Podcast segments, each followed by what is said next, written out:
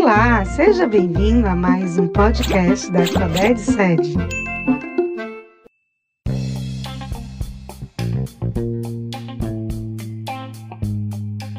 Olá a todos e todas, sejam bem-vindos e bem-vindas ao Conexão Educação.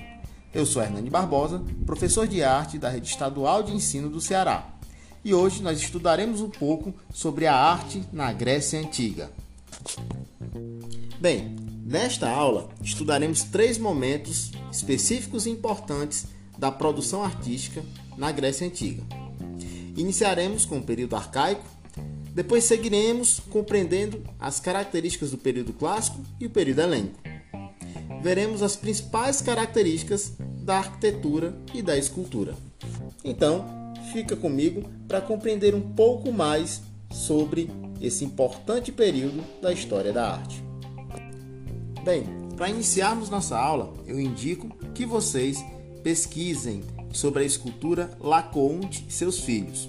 Garanto que vocês se surpreenderão com essa importante obra de arte. Bem, e a história da arte grega é dividida em três períodos bem específicos: o período arcaico, período clássico e período helênico. Nós iniciaremos nossa aula com o período arcaico, que vai do século 8 ao século 5 a.C. No período arcaico, os gregos começaram a esculpir em mármore grandes figuras de homens. Inicialmente, aparecem figuras simétricas e em posição frontal e rigorosa o peso do corpo era dividido de forma igual para que a estrutura não fosse comprometida. Essas estátuas eram chamadas de corós, representação de um homem jovem, ou couré, quando a figura era feminina. Depois do período arcaico, teremos o período clássico, que vai do século V ao século IV a.C.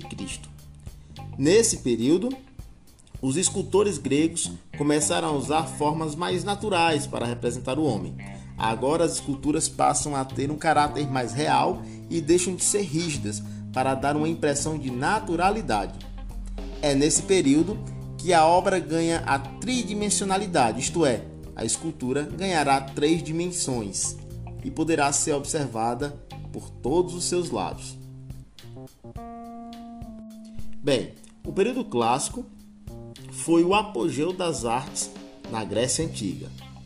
Foram realizadas muitas esculturas importantes nesse período.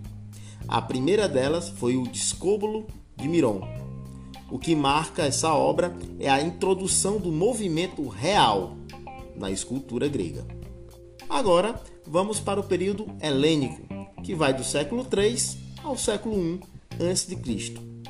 O período helênico aconteceu no auge da democracia grega. Esse pode ser considerado o momento de maior desenvolvimento da escultura grega. Agora, essas esculturas ganharão mais dramaticidade, com expressões faciais que demonstram até mesmo o que o personagem estaria sentindo. Bem, e as principais características da escultura grega são a racionalidade, perfeição, simetria, modelos vivos e valorização do ser humano. Bem, chegamos ao final de mais uma aula. Espero que você tenha compreendido mais um pouco sobre a arte na Grécia Antiga. Eu indico que você consulte o material do Conexão Educação, especificamente o Guia do Estudante. Espero vocês na próxima aula. E se liga que a arte está na rede.